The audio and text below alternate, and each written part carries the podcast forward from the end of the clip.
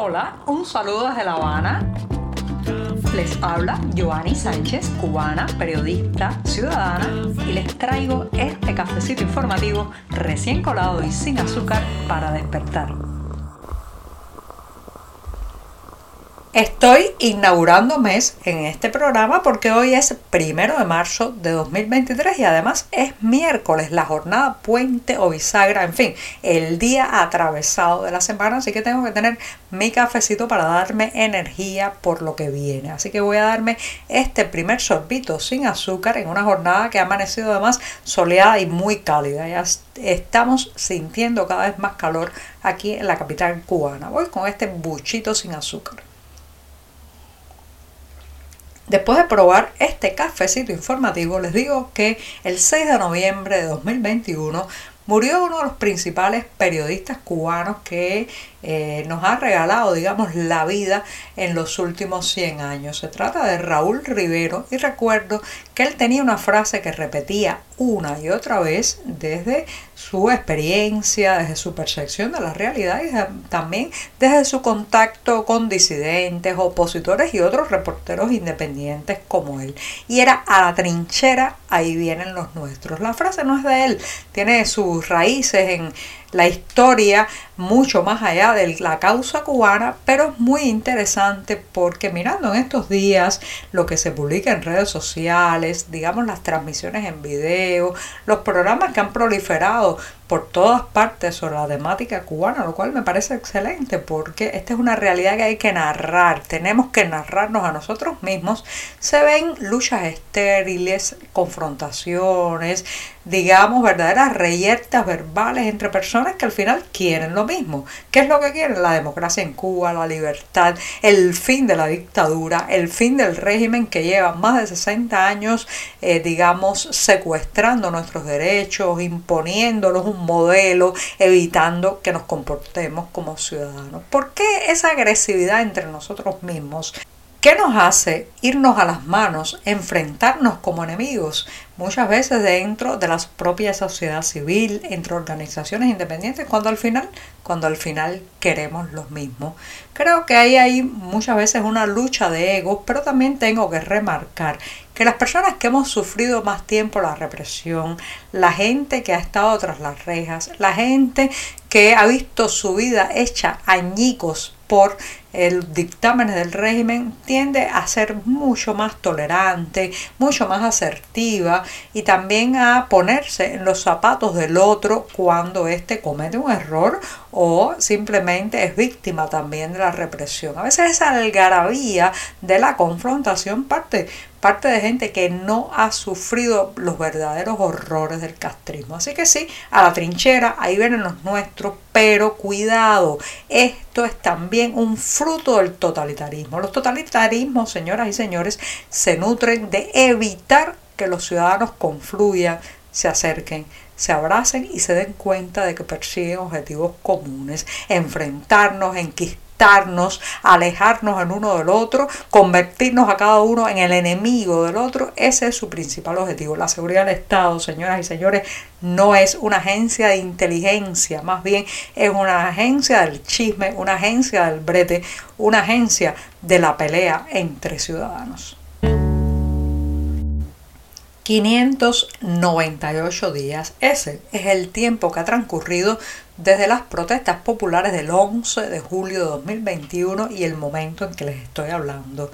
La, eh, digamos, la remembranza, el recordatorio me lo ha hecho el escritor cubano Enrique del Risco, que ayer publicó justamente este cronograma, las jornadas que han transcurrido desde esa protesta popular y la ola represiva que se desató en esa jornada de domingo de 2021. Así que eh, eh, quiero reflexionar sobre estos 598 días porque ese es justamente el tiempo en que muchos cubanos permanecen tras las rejas, aunque después del 11 de julio se desató una ola represiva en que de manera consecutiva y digamos durante varias semanas fueron arrestando a los participantes, a los manifestantes. Hay personas que están eh, eh, tras las rejas justamente desde el S11J, que es la etiqueta, como saben, en la que se representa, con la que se representa las protestas populares de ese día. Uno de ellos es Luis Manuel Otero Alcántara, el artista, el disidente de la creación, el hombre que puso su arte por el medio para confrontar la realidad cubana, para denunciar lo que ocurría y que está detenido desde ese 11 de julio de 2021. 598 días. Señoras y señores, cronificar el terror es lo peor que nos puede pasar. No podemos acostumbrarnos a que ya lleva tanto tiempo algo que lo damos por normal. Eh, eso nos ocurre mucho, digamos, en las cuestiones biológicas. Un día se amanece con un dolor en el tobillo, al otro día sigue allí, se, eh, digamos, aplican algunos remedios, pero se mantiene y un momento aceptamos que el dolor estará para siempre. Eso pasa también como el con el terror y estos regímenes apuestan porque cronifiquemos el terror, que nos acostumbremos a que 598 días después esas personas siguen presas y estarán por mucho tiempo más ahí. Vamos a sacudirnos esa aceptación porque no, no deben estar ni un minuto más tras las rejas. Las biografías, que en otras partes del mundo se llaman también currículum, son parte inherente de este sistema. Cada vez que uno va a pedir trabajo, cada vez que se aspira a un cargo público, incluso ahora mismo que se está preparando el proceso electoral para eh, digamos, validar o ratificar los diputados a la Asamblea Nacional, se presentan fundamentalmente las biografías de estos posibles diputados. Casi siempre eh, son solamente textos que narran en breves palabras lo que podemos decir el derrotero vital de la persona acompañado de una foto, nunca sus preferencias, sus inclinaciones ni sus campañas, como he dicho varias veces en este programa, y en esas biografías destaca una frase una y otra vez. Por ejemplo, si Juan Pérez es ingeniero y se está postulando para una silla en el Parlamento cubano, en la Asamblea Nacional cubana, casi siempre empezará diciendo de origen humilde.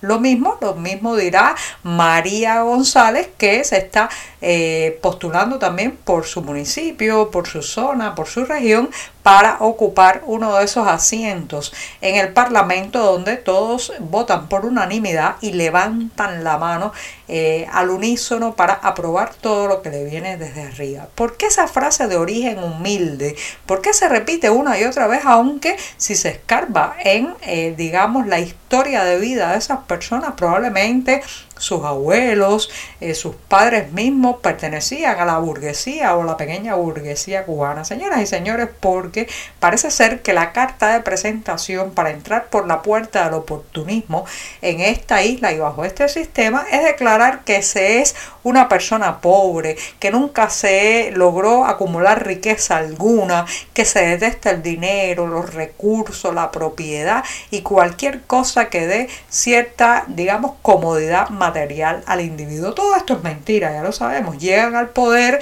se acomodan en sus cargos y, y son los mayores corruptos, los mayores ladrones, los mayores, eh, digamos, eh, eh, comilones de propiedades y de ganancias y de recursos ajenos. Por tanto, todo esto es una mascarada que hay que presentar y empieza por la frase de origen humilde. ¿Cuándo nos vamos a sacudir esa, esa reverencia, esa genuflexión que nos obliga a aparentar lo que no somos? Dejemos de un lado todo ese culto a la pobreza porque la pobreza no significa ni sinceridad, ni honestidad, ni buen gobierno. Eso no son sinónimos, es verdad que hay mucha gente pobre que dice pobre pero honesto, pobre pero no robo, pero también lo hay en las clases más pudientes y viceversa. Así que esto de origen humilde no es nada real, sino simplemente el lenguaje del poder que obliga a entrar por ese aro, aunque después, aunque después coman langosta, se pasen el día bajo eh, el aire eh, refrigerado, los aparatos de climatización y tengan chofer que los regrese a casa.